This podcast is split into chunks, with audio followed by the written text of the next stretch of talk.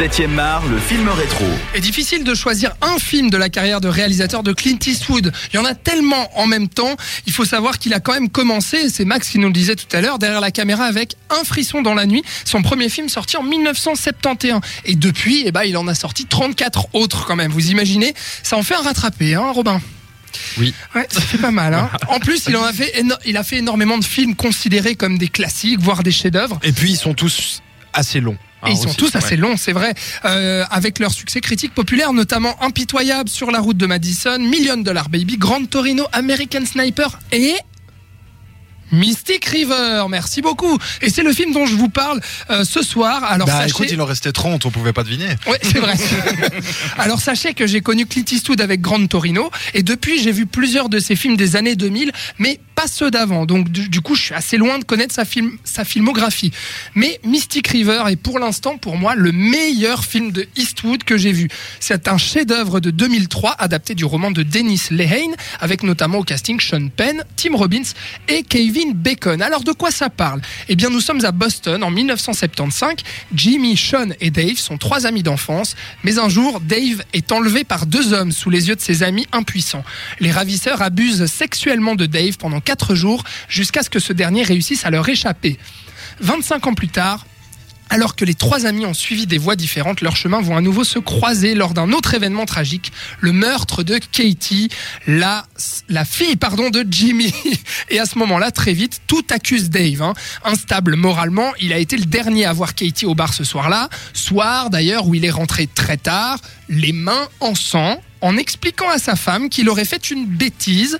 Un ravisseur aurait essayé de l'agresser et Dave se serait défendu et l'aurait tué par mégarde.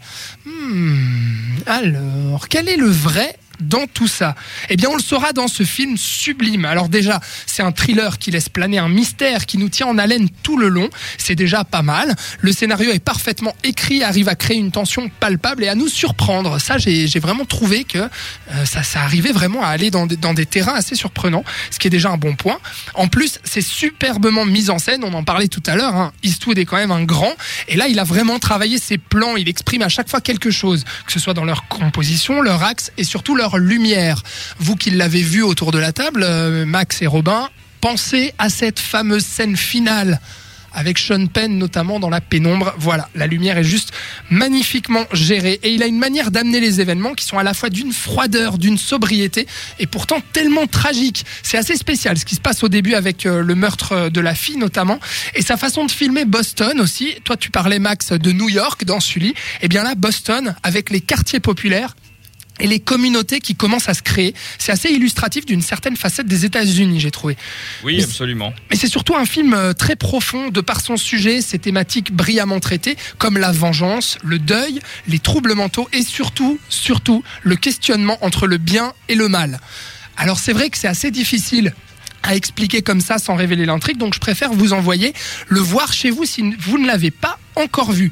Et c'est un grand film de personnages, les acteurs ils sont fabuleux, très charismatiques et très bien dirigés.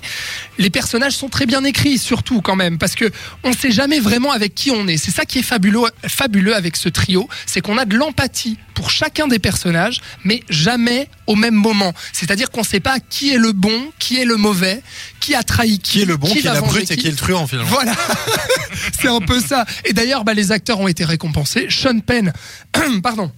Sean Penn et Tim Robbins euh, ont décroché les Oscars et Golden Globes des meilleurs acteurs principaux pour Sean Penn et meilleur acteur secondaire pour Tim Robbins. C'est plutôt pas mal hein, quand même. hein. Et comme Robin a cité euh, le bon la butte euh, truand, il faut dire, euh, petite curiosité, il y a Eli Wallach, euh, donc euh, la brute, sauf erreur, qui fait une petite apparition dans le film. Ah oui. Tu vois, tout est lié. Ah bah non mais Ma- Max c'est tout, hein, c'est une encyclopédie quand même. Robin, tu as beaucoup aimé ce film aussi J'ai beaucoup aimé ce film, ouais, tout à fait. Je dirais pas que c'est mon préféré de la carrière de Clint Eastwood. D'accord. euh, qui pour moi reste Grand Torino, qui m'avait Ah ouais. foutu une claque absolument monumentale, mais c'est vrai que ça fait partie du très très haut du panier des, des films de Clint. Ouais, Max, un tout petit mot sur Mystic Oui, River. alors euh, moi, mon préféré de Eastwood, c'est Impitoyable de 1992. Eh bah faut que je le Mais- vois celui-là. Mais euh, Mystic River aussi, je crois, c'est dans le top 5 euh, Ah de ouais. ces films. Et je conseille surtout de le voir euh, en tandem avec euh, Gun Baby Gun de Ben Affleck, qui lui aussi euh, tourné à Boston et adapté d'un bouquin de Lehane.